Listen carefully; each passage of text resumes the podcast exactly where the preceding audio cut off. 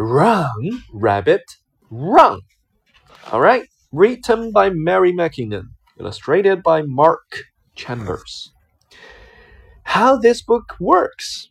The story of Run, Rabbit, Run has been written for your child to read with your help. Encourage your child to read as much as they can, helping to sound out the words if they get stuck. There are puzzles the story, and for these, you will need to read the instructions to your child. You can find out more about helping your child with this book and with reading in general on pages 30 31. Run, rabbit, run. I spot six crocs in the park today. Hey, play on the train with us, they say. Stay away! Join us for a feast beneath the trees. I can see no meat. Do they mean me? Better not. Wait and see. I see seven vulture, vultures high in the sky. Oh, can you fly? We will help you try. That's a lie. Jump in our boat. We will go for a row. Slow, so slow. Just dip in your toe. No, no, no. Three sharks swim in the new blue pool. The sun is hot, but you can keep cool. Shoo! I say, I am not such a fool. Oh, bless me. Puzzle 1. Look at the pictures, then choose the right sentence for each one. Crayon, the train with us. Play on the train with us. Join us for a feast. Join us for a beast. Oh, can you fly? Oh, can you fry? You can keep cool. You can keep cool. Puzzle 2.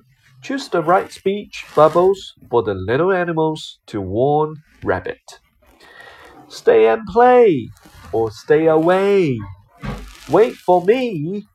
Better not. Wait and see. That's a lie. Try the pie. Away we go. No, no, no. Puzzle 3.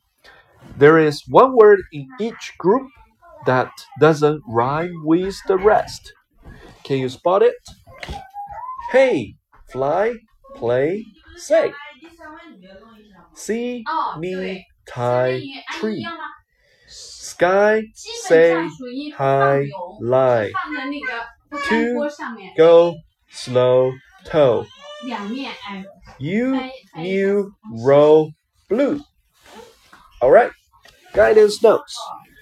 Usborne Very First Reading is a series of books specially developed for children who are learning to read.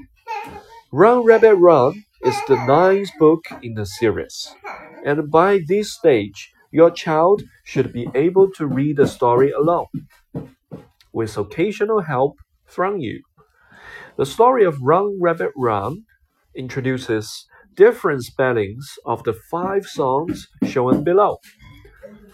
A I I A Y I E Y I E E E E A E E. G I G H I E Y.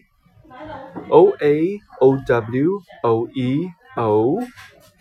O O E W U E U Later books in the series gradually introduce more ways of spelling these and other sounds, while reinforcing the ones your child already knows.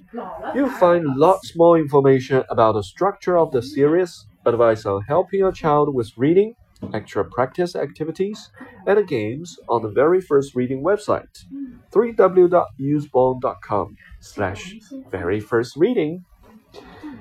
As readers go to www.veryfirstreading.com.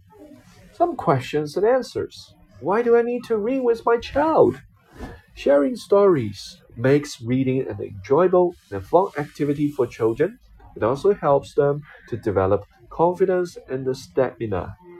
Even if you are not taking an active part in reading, your listening and support are very important. When is a good time to read? Choose a time when you are both relaxed, but not too tired, and there are no distractions. Only read for as long as your child wants to. You can always try again another day. What if my child gets stuck? Don't simply read the problem yourself, but prompt your children and try to find the right answer together. Similarly, if your child makes a mistake, go back and look at the word together. Don't forget to give plenty of praise and encouragement. We finished. Now what do we do? It's a good idea to read a story several times to give your child more practice and more confidence. Then, when your child is ready, you can go on to next book in the series. Later night at zoo.